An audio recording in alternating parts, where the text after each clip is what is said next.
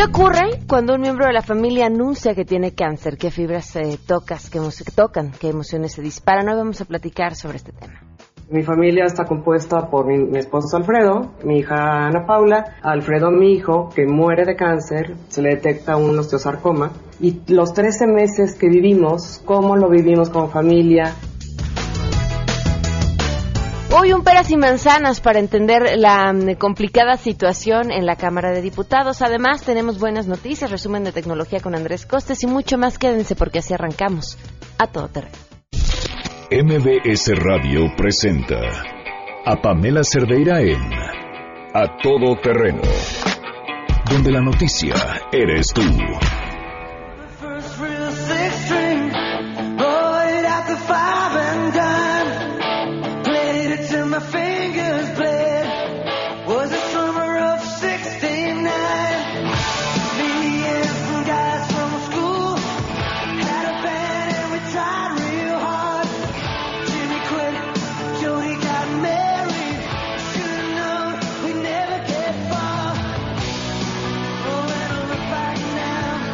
Buenas tardes, bienvenidos a Todo Terreno. Gracias por acompañarnos en este jueves 7 de septiembre del 2017.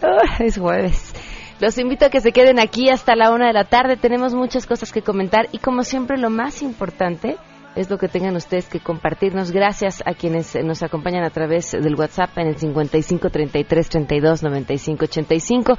También en eh, Twitter y Facebook me encuentran como Pam Cerdeira y si nos llaman nos va a dar muchísimo gusto escucharlos. El teléfono en cabina 51661025. Aquí estamos al tanto de sus mensajes y todo lo que nos tienen que compartir. Vamos a arrancar con la información y saludo así de una vez a mi compañero Juan Carlos Alarco.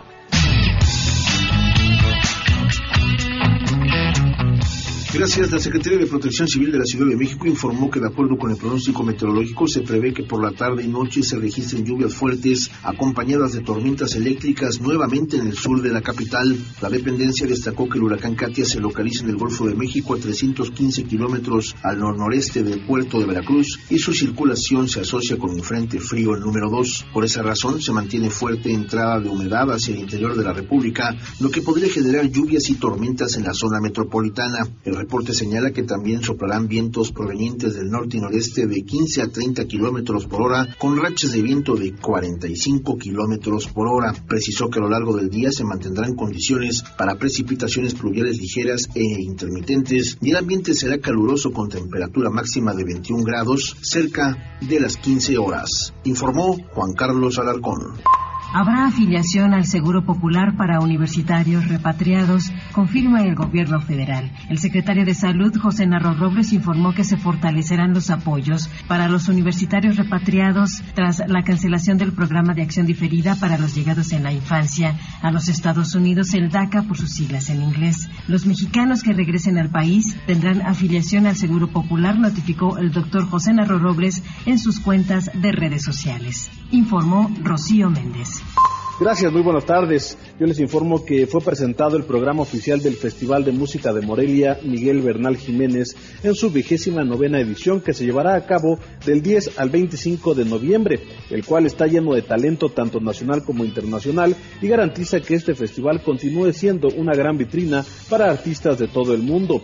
Durante el acto celebrado en el Museo Franz Mayer en el Centro Histórico de la Ciudad de México, la directora de este reconocido festival cultural, Mariol Ariel Sánchez, afirmó que esta será una edición abierta, integradora e incluyente, en donde la ciudad y sus ciudadanos son fundamentales en esa gran sinfonía urbana cotidiana, con una muestra equilibrada y de gran calidad. Esto fue lo que dijo Mariol Arias Sánchez. A lo largo de 15 días tendremos en Morelia este año oportunidad de disfrutar música e intérpretes de más de 14 diferentes países, de muy diversos géneros de música que irán de la música sinfónica al jazz, de la música con tecnología a la música barroca y de la música coral a solistas destacados. Sabemos que a través de la música llegamos más lejos, a más corazones y a más vidas. Cabe mencionar que entre los conciertos más relevantes que dan inicio al festival se encuentran la participación de la Orquesta Filarmónica de Jalisco con la solista Daniela Liebman, la artista coreana Ji Young, el concierto de jazz con Alex Mercado, además de Rodrigo Neftali.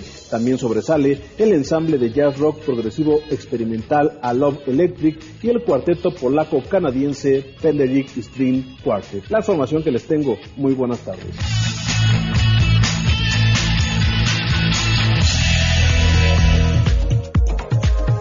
12 del día con 6 minutos nos escriben en WhatsApp eh, Pedro Martínez, el que una persona tenga cáncer es lo que es lo principal, que la familia esté preparada. Eh, te lo digo porque así le pasó a mi jefe y es muy complicado, lo moral, el dinero, el tratamiento. Sí, pero yo creo que es un tema para el que nunca estás preparado, nunca, ¿no? Bajo ninguna circunstancia. ¿Qué puedes estar preparado? Económicamente, tener un buen seguro y luego tampoco, tampoco eso te garantice la posibilidad de perder un ser querido. No solamente no estás preparado, eh, las palabras más sabias que, he escuchado sobre la muerte de una persona fue, no es que te deje de doler con el tiempo, es que te acostumbras a vivir con ese dolor. Y, y creo, creo que es la forma más, más clara de explicarlo. Pero ¿saben qué? Tenemos buenas noticias.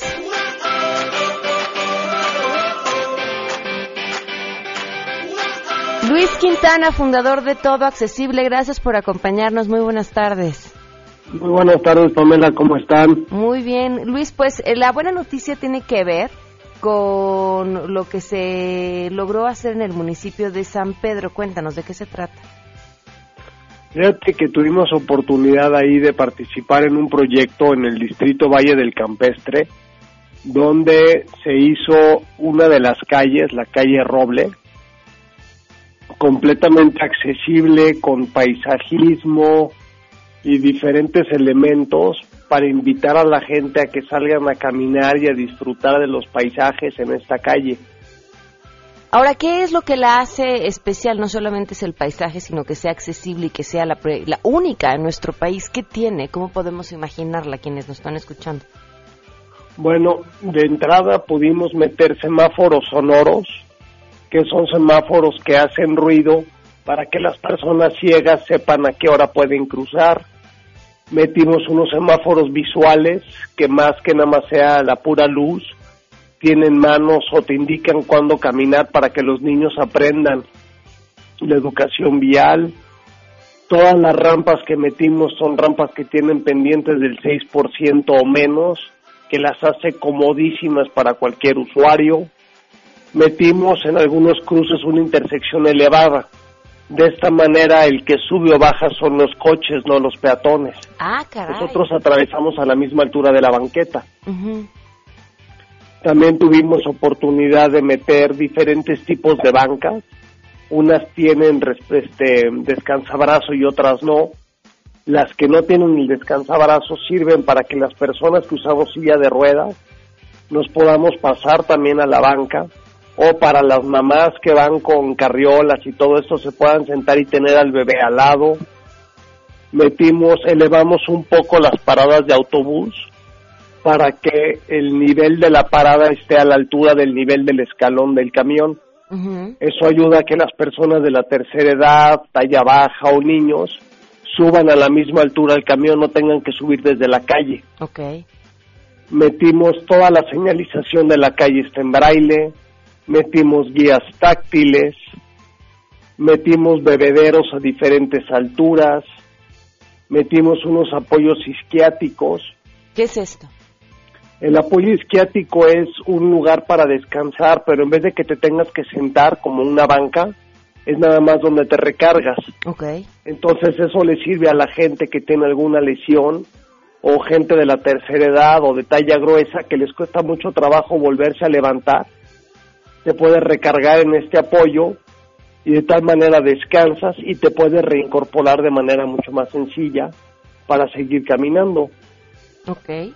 ¿Cuánto mide esta calle? Esta calle son un poco más de 500 metros y este tiene porte de largo.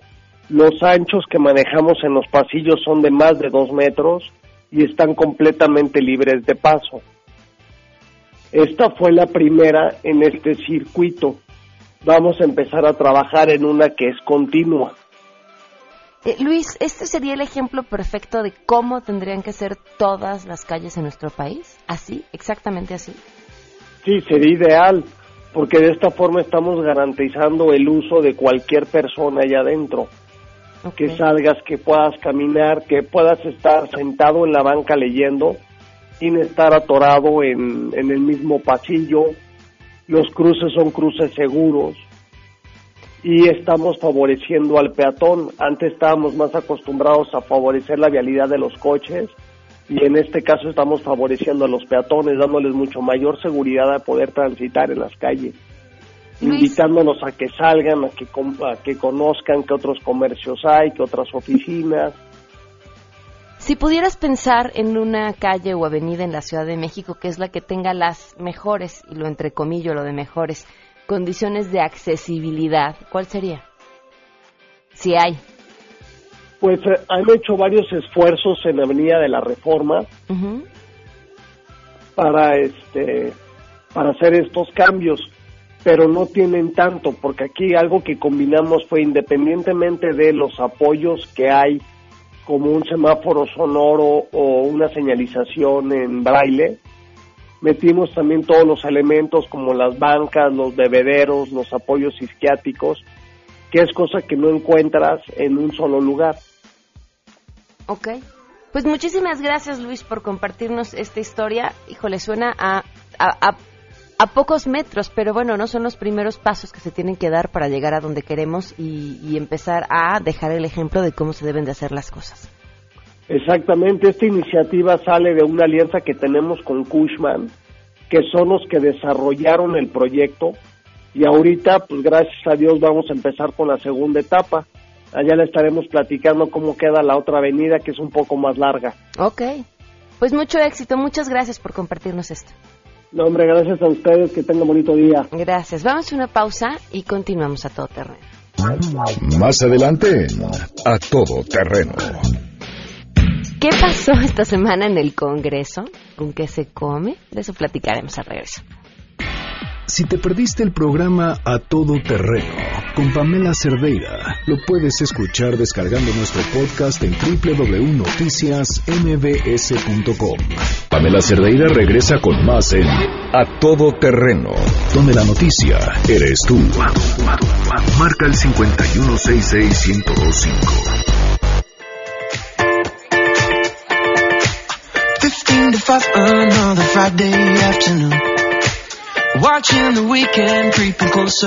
Continuamos a todo terreno, son las 12 del día con 17 minutos. Gracias por seguir con nosotros. Vaya, una semana intensísima, sobre todo en la Cámara de Diputados, entre el ir y venir de declaraciones y, por supuesto, acabar con los tiempos adecuados para comenzar con el con el reloj del Congreso, que siempre va atrasado, que va a sus propios tiempos. Angélica Melín, eh, te escuchamos. Muy buenas tardes. Hola Pamela, muy buenas tardes. También eh, de un gusto saludar al auditorio y saludarte a ti. Sí, al parecer se está resolviendo todo aquí en San Lázaro. Bien lo comentabas, una semana muy turbulenta en la que, bueno, pues al parecer se están disipando estos vientos huracanados que soplaron aquí en San Lázaro. Eh, los eh, legisladores eh, del frente opositores, de frente conformado por legisladores del PAN, del PRD y del Movimiento Ciudadano, han anunciado que ahora sí les parece suficiente el ofrecimiento de los legisladores del PRI y también del gobierno federal de que se dará marcha atrás a la designación por pase automático del fiscal general de la República. Esto implicará que el actual procurador Raúl Cervantes pasara en automático a ser el fiscal general durante los próximos nueve años. Estos legisladores del PRD, del PAN, y de Movimiento Ciudadano han anunciado que el propio presidente de la República habló con los legisladores periodistas y les ofreció les ofreció que eh, se retiraría el famoso pase automático y que se presentarían iniciativas de reforma a diversas leyes para eliminar de la ley de la Constitución este elemento, este artículo transitorio que eh, llamaba la oposición el dardo envenenado. Mm. Por su parte, aquí de visita en la Cámara de Diputados, el líder nacional del PAN, Ricardo Anaya, quien fue acusado de secuestrar al Congreso y también fue criticado y acusado de haber eh, utilizado este espacio legislativo para dirimir las pugnas internas que tiene en su partido, en el propio Acción Nacional, también para esconderle el tema del patrimonio de su familia, dijo que fue necesario no fue un secuestro de la Cámara, pero sí fue necesario echar mano de las tácticas eh, que utilizaron aquí los opositores para frenar el trabajo parlamentario y bueno, pues ya eliminar esta posibilidad de que el fiscal eh, general tenga un pase automático. Los legisladores han dicho que en unos momentos más, ahora sí, van a destrabar el reloj legislativo, lo van a echar a andar nuevamente y van a elegir ahora sí a su mesa directiva y ponerse a trabajar en los eh, temas pendientes, como por ejemplo la recepción el día de mañana del paquete económico y aquí parece que ya todo se resolvió. Pamela es el reporte que tenemos. Qué bueno, Angélica, estamos al pendiente. Hasta luego. Gracias, Angélica Melín. Y bueno, entender este tema no es eh, tan sencillo como les digo, ¿no? Estaba desde una parte este discurso eh, por parte de, del PAN y del PRD que lo que buscaban era eliminar el pase automático del ahora procurador para que se convirtiera en fiscal y el discurso del PRI que decía era la manera en la que Anaya aprovechaba para evitar hablar acerca de su patrimonio y el patrimonio de su familia y las mismas pugnas dentro del PAN. Pero a lo que parece hoy, es que recuerdo, cuando uno oye este tipo de historias, recuerdo lo que una buena y sabia amiga me decía, es que parece uno que está oyendo historias distintas y te da la sensación de que alguien te miente y eso enoja muchísimo. Pero hoy lo que parece es un triunfo que se anotan el PAN y el PRD, y ojo con lo que ese triunfo quiera decir en los próximos meses, porque pues tenemos elecciones el próximo año y todo indica que irán juntos, eh, este triunfo que se anotan, donde en cuanto el PRI cede a decir, bueno, está bien, quitemos el pase automático y que nuestro actual procurador no se convierta en el fiscal general. Pero bueno, mientras tanto así estuvimos como cancha de ping-pong, de un lado para el otro, viendo pues prácticamente a lo largo de esta semana. Le agradezco a Víctor Alejandro Espinosa, el doctor Víctor Alejandro Espinosa, politólogo, que nos acompañe eh, vía telefónica. Muy buenas tardes, gracias por estar con nosotros. Hola, muy buenas tardes. Pues nos gustaría poderle hacer una explicación al modo más sencillo de con peras y manzanas a nuestro público de lo que pasó esta semana en el Congreso. Sí, bueno, tuvimos eh, conflictos en ambas cámaras, ¿no? En una aparentemente se resolvió en la Cámara de Senadores con el nombramiento de presidente de la mesa directiva del panista Ernesto Cordero, pero también ahí atravesada por un conflicto incluso ha llevado al, PAN, a su partido, a una división, porque la mayoría de los miembros de, la fracción panista en el Senado desconoce, ha desconocido a los cinco que apoyaron al senador Cordero, a él y a otros cuatro. Y eh, lo que pasa es que eh, estos cinco senadores rebeldes, también se les dice, pues son del, del grupo del expresidente Felipe Calderón y entonces eh, se dice que e, este grupo negoció directamente con el PRI para ocupar la, presidencia de, de la Cámara, de la mesa directiva de la Cámara de Senadores.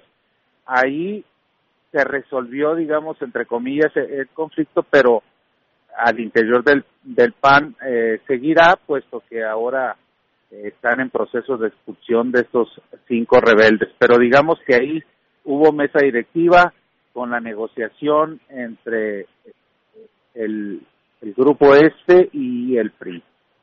Bueno, y los partidos como el Partido Verde Ecologista que apoyaron a, la, la candidatura a la mesa directiva de Ernesto Cordero.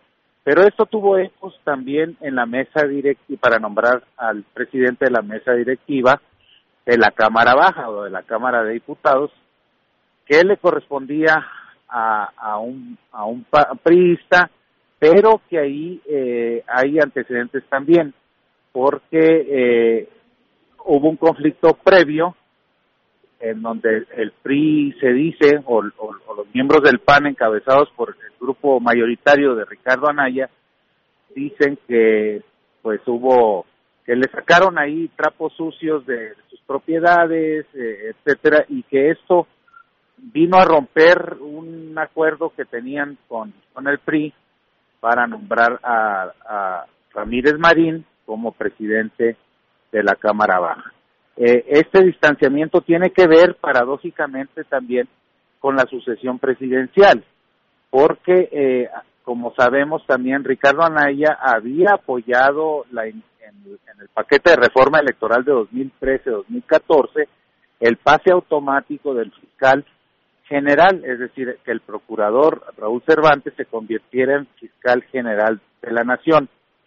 Dado el, el, problema que se suscita en términos de eh, los periodicazos por la fortuna aparentemente mala vida de Ricardo Anaya, este rompe la negociación y ahora se sube a la posición que dice no al, al pase automático y entonces eso evita que haya mayoría absoluta para nombrar al presidente de la mesa directiva.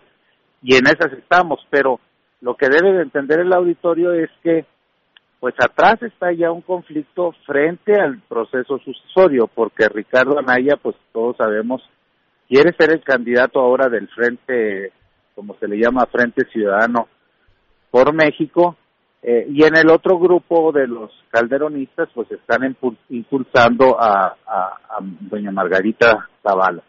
De manera que sí es muy complicado de entender, pero no es tanto la coyuntura, sino cómo se viene fraguando el conflicto hasta llegar ahora en este impasse que tuvieron que retrasar el reloj legislativo por primera vez durante el presente sexenio y no han llegado a un acuerdo. Se dice, o la demanda del grupo de Ricardo Anaya, del PAN y de otros partidos, integran el frente, incluyendo ahora a Morena, que eh, la condición del PAN para apoyar a, al presidente de la mesa directiva, al priista, es que retiren la propuesta del pase automático del fiscal. Parece ser que el PRI la va a retirar para destrabar el asunto. Y hay una iniciativa que envió el presidente Enrique Peña Nieto antes para justamente eh, que no hubiera pase automático, pero insisto, ya habían llegado a acuerdos entre el PRI y el PAN que se rompen a partir del conflicto y de eh, lo que está sucediendo frente al proceso sucesorio. No sé si lo explico con peras. Con, Seguro, claro. Con peras y este, manzanas. ¿eh? Con peras y manzanas, pero sí está, está medio complicado el asunto. Con priistas y panistas. Eh, dicen ¿no? que cuando entre los políticos se pelean, los beneficiados somos los ciudadanos. Eh, ¿Podría ser este el caso? Pues eh, eh, sí, porque sí, sí es muy generalizada. Vimos una encuesta, la demanda de la población porque porque el fiscal, para que el fiscal, el Procurador General de Justicia no se convierta de manera automática en el próximo fiscal por nueve años. ¿no? Esto, sin duda, eh, la gente se dio cuenta por el conflicto, si no, para muchos hubiera pasado desapercibido. Como incluso Ricardo Anaya dice que cuando pasaron eh, la iniciativa del 2013-2014, pues no se dieron cuenta de que venía ese con letra chiquita lo del pase automático y que por eso pues se habían equivocado. Es lo que él explica, ¿no? Y dice, bueno, ahora estamos rectificando, pero, pero tiene que ver más con, con, intereses de cara al proceso sucesorio, pero sí estamos ante la posibilidad de que entonces el PRI retire su, su postura rígida de, del pase automático y salgamos beneficiados los ciudadanos. ¿Por qué? Porque el próximo fiscal va a durar en el cargo nueve años y eso se dice pues eh, siendo eh, de, del priista eh, se temía o se teme de que pues muchos de los actos de corrupción que han venido siendo denunciados, etcétera, en este sexenio y en el pasado, pues quedaran eh, impunes, ¿no? Entonces, yo creo que es sano que el fiscal general eh, sea un ciudadano independiente, ¿no? Que, que no tenga nexos directos con los partidos políticos todo mundo tiene su corazoncito, también hay que decirlo, no hay nadie químicamente puro, pero sí eh, daría la posibilidad de que uno de los temas más sentidos de la población, que es la corrupción, pues tuviera al menos eh, fueran juzgados algunos eh, que son directamente que están directamente implicados y estamos hablando de no solo a nivel federal sino en los en los gobiernos de los estados que como eh, y municipios que como sabemos pues hay hay graves denuncias, graves hechos de, corrupción en los, en los últimos años. De manera que pues eh, ese conflicto como como usted dice entre partidos pues al parecer nos nos podría beneficiar a los ciudadanos y ya destrabarse esa, esa condición que pone el PAN de Ricardo Anaya, que ya no el PAN de Calderón, porque el PAN de Calderón pues ya quedó negociado la mesa directiva del Senado, pero con un altísimo costo para el grupo de Calderón, porque ahora me parece muy difícil que, que, la candidata de abanderado o empujada por por el PAN vaya a ser Margarita Zavala y en todo caso, eh, al parecer, dentro del PAN, el grupo eh, triunfador de este conflicto, pues puede ser justamente Ricardo Anaya. Así están las cosas ya, todavía no arranca el proceso formal eh, electoral, que es el día de mañana, 8, pero ya estamos en, en días en ese proceso desde hace varios meses. Claro. Pues doctor, muchísimas gracias por esta tan clara explicación. No, gracias a usted por la oportunidad. Un saludo. Gracias, muy buenas tardes. El doctor Víctor Alejandro Espinosa, politólogo. Vamos a una pausa y continuamos.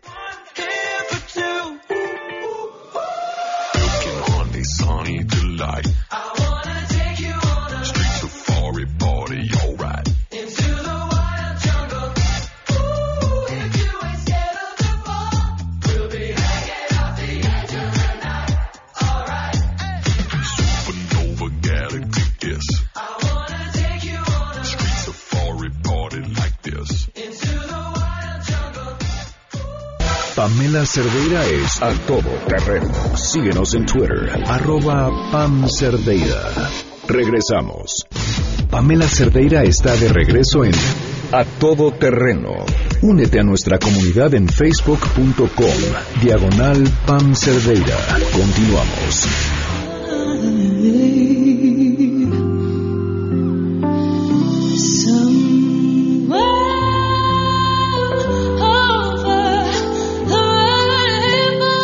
12 del día con 35 minutos. Le agradezco enormemente a Silvia Suárez que esté aquí sentada para compartirnos su historia. Ella es autora de Cáncer, no gracias, así estamos bien. Y Silvia, buenas tardes, ¿cómo estás? Hola, Pam, muchas gracias por, por invitarme. Y, este, muchos saludos a, a tu auditorio. Muy bien, gracias. Seguimos paso a pasito. ¿Hace cuánto empezó esta historia, Silvia? Esta historia empieza el 13 de martes 13 de noviembre del 2012, cuando mi hijo Alfredo, que en aquel entonces tenía 15 años, se va a estudiar a Canadá, empieza con un dolor en la rodilla, pero como siempre fue muy deportista, pensamos que sería un esguince, algo así. Va con el doctor y el doctor pues le dice que tiene cáncer. Entonces él fue el que nos avisa a mi esposo y a mí. Me estabas contando eso, ¿Cómo, cómo sucede esa llamada, eh, ¿no? ¿Dónde estabas tú? ¿En qué momento? Yo estaba en mi casa, curiosamente haciendo planes para el puente del 20 de noviembre, ¿no? Que, que, íbamos a hacer.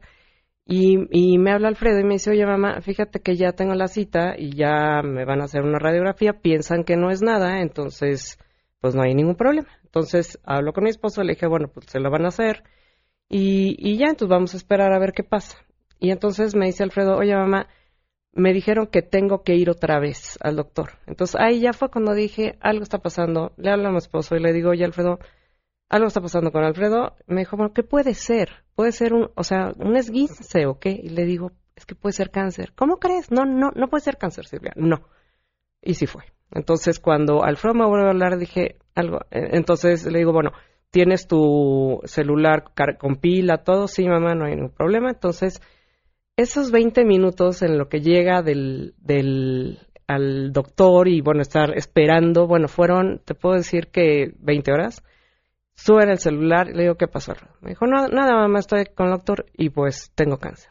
Entonces, bueno, ya te podrás imaginar todos los sentimientos, este, el enojo, la tristeza, porque pues obviamente, pues mi hijo, un niño totalmente sano, o sea, nunca había estado en el hospital antes y que de buenas a primeras, pues pasa esto, en aquel entonces mi hija tenía 12 años, mi papá se acaba de morir un mes antes, entonces, bueno, mi casa era un verdadero desastre, ¿no? Este, más aunado esto, bueno, entonces le digo a Alfredo, no te preocupes, porque todavía me dijo, me dijo, más, si quieres, pues agarro mis, meto mis cosas y me regreso a la casa. Le digo, a ver, Alfredo, por supuesto que no, vamos a ir tu papá y yo mañana, porque no podía, no, no había vuelos ese día. y vamos por ti, vamos a ver qué pasa, no te preocupes. Entonces, bueno, fue de ahí hasta, pues te puedes ir hasta ahorita. No, de ahí al día siguiente ir por tu hijo, esas horas han de haber sido infernales. Infernales porque un doctor nos dijo, manda Alfredo las radiografías y, y dice, nos dice un doctor, no, hay de dos, puede ser un tumor eh, benigno, que se le raspa y se arregla y ya se, se regresa a Canadá en enero, Alfredo, o puede ser eh, un osteosarcoma. Entonces se puede quedar, o sea, sino que se regrese este diciembre, pero le decía a mi marido, no, no puede ser, no, vamos de una vez y ya, en el mejor de los casos, que se regrese en enero y no pasa nada y ya nos quedamos tranquilos. Entonces, bueno, pues fuimos para allá, pero bueno, entre que llega mi marido, a la casa, pues yo estaba en mi casa, este, pues la impotencia, llega mi mamá porque justo estaba, mi papá se muere un mes antes, entonces estábamos viendo este arreglos de cosas de mi, de mi papá y entonces le digo a mi mamá, pasa esto. Y me dijo mi mamá, aquí estoy, dime que te puedo ayudar, ¿no? Entonces, esperar a que llegara mi hija, Ana Paula de la escuela y decirle, vamos a, vamos a ir por tu hermano, no sabemos qué va a pasar, no sabemos cuándo vamos a regresar. Entonces, fue bueno, ya te podrás imaginar la noche este miserable que pasamos, ¿no? Porque decíamos, no, no, no puede ser, ¿no? Y ya nos fuimos al día siguiente, volamos, tuvimos que hacer una escala en Phoenix, y, pero era, haz de cuenta, una, una solidaridad, mi esposo y yo, de, de no, no podíamos hablar, pero con la mirada nos decíamos todo, porque era, estábamos realmente petrificados de, pues de la situación, ¿no? Porque generalmente es, la única otra persona en el mundo que puede sentir ese dolor de la misma forma en la que lo estás sintiendo tú. Claro, claro, pero que también no sé, o sea, como que te gustaría, hay un momento en la vida de tus hijos cuando están chiquitos que como papá, como ellos piensan que como papá tú puedes arreglar todo, ¿no? Y, y, me acuerdo que llegamos al aeropuerto y le decía a mi esposo, es que ojalá pudiéramos tener esos poderes, ¿no? De proteger a nuestros hijos y que jamás les pasara nada, ¿no? Entonces, pues ya, bueno, fue el reencuentro con Alfredo, pero obviamente nosotros teníamos que estar tranquilos para que él estuviera tranquilo, porque obviamente se desmoronaba él, nos desmoronábamos nosotros, y pues sí, en dos meses que lo dejé de ver cuando fuimos a llevarlo, a que lo volvimos a ver, bueno, o sea, flaquito, flaquito, este, con un pavor en la mirada, y, y obviamente nosotros nos tenemos que controlar, ¿no? Este, una contención impresionante, y logramos, bueno, nos habían conseguido un una cita en un hospital, ya este, tenemos la cita lista para eh, que vieran a Alfredo y ya, este, cuando vamos con el doctor se ve que ya le habían hecho, le habían mandado toda la, información de Alfredo y nos dijo, bueno, pues empieza la biopsia el próximo martes, esto te estoy hablando que era un jueves, el próximo martes, este, y entonces, bueno, pues para eh, ver lo de si es cáncer, eh, la quimioterapia aquí en el hospital en Vancouver. entonces dijimos, a ver, no, no, nos regresamos a México porque, bueno, tiene una hermana en México, tiene sus abuelos, o sea, mis suegros viven en México, mis cuñados, este, mi mamá recién viuda en México, en México, y todo tiene que estar en México. Entonces, bueno, estaban infartados de, bueno, pero ¿cómo se lo van a llevar? Y bueno, nos regresamos, obviamente empaca todo, habla con la escuela, y la mirada de, de mi hijo de no puede ser, o sea, es una pesadilla, ¿no? No puede ser. Entonces nos regresamos y fue pues ver este qué doctor nos convenía, este y lo teníamos que hacer ya, no no era no era el tiempo de bueno, a ver qué qué pensamos, ¿no? Sino que todo era como pensarlo bien y rápido. Entonces, pues ya nos decimos por un muy buen doctor pero realmente el cáncer de Alfredo fue eh, un cáncer muy agresivo y obviamente como adolescente todo crece. Crece hueso, crece todo, pero crece también enfermedad. Entonces fueron 13 meses este, de estar viviendo al momento, ¿no? Porque mucha gente nos decía, bueno, ¿y qué, qué piensan hacer mañana? No, no sabemos qué va a pasar en 10 minutos, ¿no? Entonces el, la problemática de los pacientes de cáncer es que tienes que vivir tu vida en el momento, no puedes planear nada. Supongo que como papás estás inmerso en, el, en la decisión del momento, pero, te, o sea, no sé cómo plantear esta pregunta, pero sabías o vivías eso de decir, más allá de estar pensando en el qué le voy a hacer, voy a disfrutar, absorber este momento de compañía que tengo con mi hijo. Sí, fíjate ¿Y que cómo? yo estudié tanatología sin saber lo que iba a pasar en mi vida y básicamente sabía más o menos qué se tenía que hacer, ¿no? Como mamá y obviamente pues como este esposa, pues como hija y demás, se logró hacer un equipo muy bonito, se puede decir dentro de todo lo malo que pasó, en- con mi mamá, mi esposo y mi hija, ¿no? Entonces era disfrutarnos, decirnos el te quiero, no dejarlo como decir, bueno, ya lo sabes, sino exteriorizarlo, decirlo, abrazarlo y también como marcar los límites, porque tampoco queríamos que se sintiera sobreprotegido. O sea, yo te puedo decir que Alfredo, cuando regresa a México, termina tercero de secundaria, porque me decía Alfredo, bueno, ¿y cómo va a la escuela? Le digo, tiene que ir a la escuela. Tenemos que hacer que la vida de este niño sea normal dentro de lo que cabe, porque nosotros somos más fuertes que la enfermedad. Entonces, Alfredo termina la, la secundaria, entra a la prepa y fuera, o sea, una alegría de vivir de este niño que realmente nos tocó los corazones, bueno, a nosotros y a mucha gente. Entonces es cuando dices, tienes que disfrutar el día a día. O sea, ¿Cómo lo vivió él?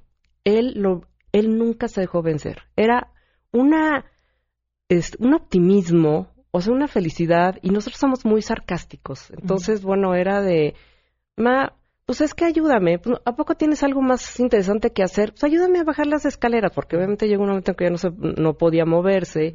Entonces, pues lo teníamos que cargar. Bueno, llegó un momento y me dijo, bueno, ma, hay un colchón. Pues, ¿por qué no? Pues, tu casa tiene varios pisos pues ma, me bajo en el colchón porque quiero jugar Xbox y este y le digo Alfredo, por supuesto que no, ma, me pones un casco y ya con eso, pues qué problema tenemos, ¿no? Entonces, dentro de todas las cosas malas que se vivían, había la chispa, ¿no? Que que eso nos permitió seguir adelante.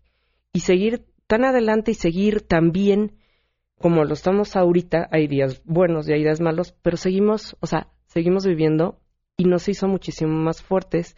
Te puedo decir que disfrutamos el día a día como nadie, porque no sabemos. O sea, es muy fácil decir, "Ay, bueno, puedes vivir tu día, este, momento a momento, como si fuera el último. Tristemente, hasta que no te pasa esto, no sabes cómo disfrutarlo. Y yo te puedo decir que, bueno, mi esposo y yo disfrutamos muchísimo la compañía, disfrutamos una cena, una copa de vino, o sea, una plática padre. Mi hija, obviamente, bueno, es un, un ejemplo a seguir. Tiene unas ganas de comerse al mundo. Ella eh, sigue estudiando, es una niña muy dedicada, este, y que va para adelante. No, no, no va para atrás, pero ni para tomar, este, impulso. Mi mamá, bueno, una señora que nos dio su vida, nos entregó así de, aquí estoy, hagan lo que quieran, este, por lo que yo les puedo ayudar, y realmente eso te hace ver, ¿no? Que la vida sigue. Y obviamente los amigos, este, las redes de apoyo que fueron tan importantes para nosotros, gracias a todo eso seguimos. Y realmente se pudo ver, se puede seguir, y mucho dependió de cómo fuimos despidiendo a Alfredo, cómo Alfredo se fue despidiendo de nosotros, y el hecho de que se haya ido tranquilo tranquilo porque nos vio tranquilos, nos vio contentos, porque llegó un momento en que me dijo, mamá, ya no puedo. Y le dije, vete, o sea, estate tranquilo porque nosotros estamos bien y vamos a estar bien. Y yo te puedo decir que lo siento todo el tiempo y es impresionante. O sea, ya te puedo decir que, que hay como cosas que pasan en, en el día o en la semana que son señales que digo, sé que está aquí y tenemos que seguir adelante porque yo se lo prometí y porque sé que me está viendo y que me- en algún momento de la vida me va a decir, mamá, tú me lo prometiste, me dijiste que iban a estar bien y se lo tengo que cumplir y a eso vamos, poco a poco, pero vamos con calma, pero vamos caminando fuerte, vamos cami- caminando con paso fuerte y tranquilo. ¿Qué le puedes decir a quienes nos están escuchando que hayan atravesado por alguna pérdida o que estén en este momento viviendo una situación similar a la tuya? Mira, es un proceso muy difícil. Es muy complejo porque mucha gente no lo entiende. O sea, y entonces hay varias vertientes. Una de ellas, que es lo que más a mí me molesta, es que te tengan lástima. Es impresionante porque tú haces todo por seguir adelante y te ven con una cara que dices, no es justo, o sea, estamos entregándonos, o sea, nos estamos volteándonos de cabeza, ¿no? Para, para seguir adelante y no es justo que tú me veas así o que nos trates así diferente porque es un parteaguas, ¿no? Entonces, sí, o sea, es difícil que la gente, se, o sea, que las otras personas entiendan a las personas que tienen cáncer o que están viviendo con, con algún familiar con cáncer y demás, pero sí se puede, se tiene que hacer un trabajo muy importante de familia, este, porque es algo muy difícil, es muy pesado, pero no están solos, o sea, hay mucha gente que los puede ayudar, digo, yo soy tanatóloga, logoterapeuta, se puede ayudar, es un acompañamiento que muchas veces no se necesita de palabras, sino se necesita de, silencio, de silencio. O sea, este, ¿qué necesitas? Bueno, quiero que me veas, quiero que me agarres la mano, quiero que me escuches, no quiero que me juzgues, ¿no? Porque cuando nosotros regresamos con Alfredo enfermo, todo mundo, por como nos platicaba, todo el mundo opinaba, todo el mundo sabía, y yo decía, ¿cómo? ¿No? O sea, no, no puede ser que alguien te diga esas cosas cuando no tienen idea lo que está pasando. Porque a fin de cuentas aquí ah, estaba también Ana Paula, que era también nuestra prioridad y que desgraciadamente pues no puede, no pudo estar al mismo porcentaje de prioridad que mm. Alfredo, porque bueno, teníamos que estar en el hospital y siempre obviamente estuvo con, o con mi mamá o con alguien más cuidándola, ¿no? Pero se necesita mucha ayuda. Y entonces, bueno, yo trato de plasmar en el libro cómo se puede ayudar a la gente y, más que nada tener el cáncer totalmente ubicado en que ya no es solo para la, gente grande o para la gente que siempre ha estado enferma. Mi hijo siempre fue un niño sano, deportista, jamás fumó, este, y que se fue. Entonces, el cáncer está a la orden del día y qué hacer, qué se puede hacer para concientizar a las personas y que no estén solas y que no pasen como que el miedo o la incomprensión que en algún momento nosotros pasamos. El libro se llama Cáncer, no gracias, así estamos bien, de Silvia Suárez. ¿Lo pueden encontrar en cualquier lado? En Porrúa. En Porrúa. En la librería Porrúa. Muchísimas gracias. Muchas gracias, Pam. Muchas gracias a tu auditorio y pues seguimos adelante. Gracias. 12.50. Si tienes un caso para compartir, escribe a todoterreno.mbs.com. Pamela Cerdeira es a todo terreno. En un momento continuamos. Pamela Cerdeira está de regreso en A Todo Terreno. Únete a nuestra comunidad en facebook.com. Diagonal Pam Cerdeira. Continuamos. 12 con 54. Costes, ¿cómo estás? Buenas tardes. Hola Pam, buenas tardes. Muy bien, ¿cómo estás? Muy bien, gracias. Cuéntanos, ¿qué hay que saber esta semana?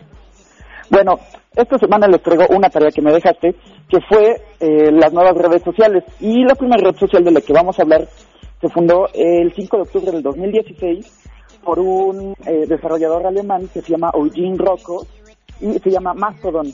Mastodon es una red social, para que lo tengan bien claro, es como Twitter, pero con código abierto. ¿Esto qué quiere decir? Que no hay una empresa que lo esté respaldando, sino es un gran grupo de desarrolladores el cual lo está desarrollando. ¿Cuáles son las principales diferencias con Twitter? Es que aquí, por ejemplo, no se llaman tweets, sino se llaman bots.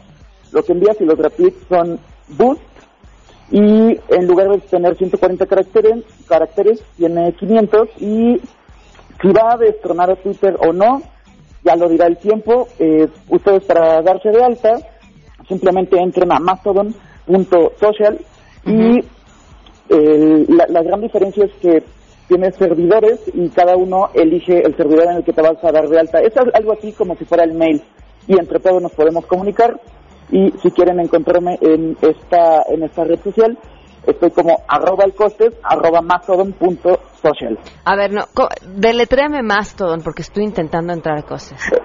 Es eh, en lugar de que esté todo centralizado como en Twitter y que solamente tengamos este este usuario único, Aquí hay diferentes, le llaman instancias. Cada instancia es como una pequeña comunidad. No sé si recuerdan la época de los foros, que cada foro trataba como de un tema. Aquí, cada instancia o cada pequeña comunidad puede tener sus propias sus propias normas de uso, pero aún así todos nos comunicamos en una federación de servidores, así le llaman ellos. Es algo complejo, pero, pero, pero lo que va más que tecnología o, red social es como una forma diferente de pensar, ya que aquí su objetivo no es la, la monetización, sino comunicación más abierta. Ok. Bueno, sí, seguramente además, siendo de código abierto, cosas nuevas e interesantes saldrán de ahí. Costes, muchas gracias. Muchas gracias, que tengan excelente tarde. Gracias, hasta luego. Bueno, ahí estamos tratando de registrarnos en Mastodon. Si ustedes están buscando una prepa donde hacer un bachillerato, donde hacer una licenciatura, Aprovechen, UTECA tiene nuevas instalaciones, nuevas oportunidades para sus egresados con vacantes exclusivas en su bolsa de trabajo y una gran ubicación está en viaducto, casi esquina con insurgentes en la colonia Roma Sur. El teléfono 5264-8520 se pueden registrar en www.uteca.edu.mx. Nos vemos hoy Pamela Cerdeira, se quedan en mesa para todos mañana a las 12, los espero a todo terreno. MBS Radio presentó a Pamela Cerdeira en A Todo Terreno. Te esperamos en la siguiente emisión, A Todo Terreno, donde la noticia eres tú. MBS Radio, en entretenimiento, estamos contigo.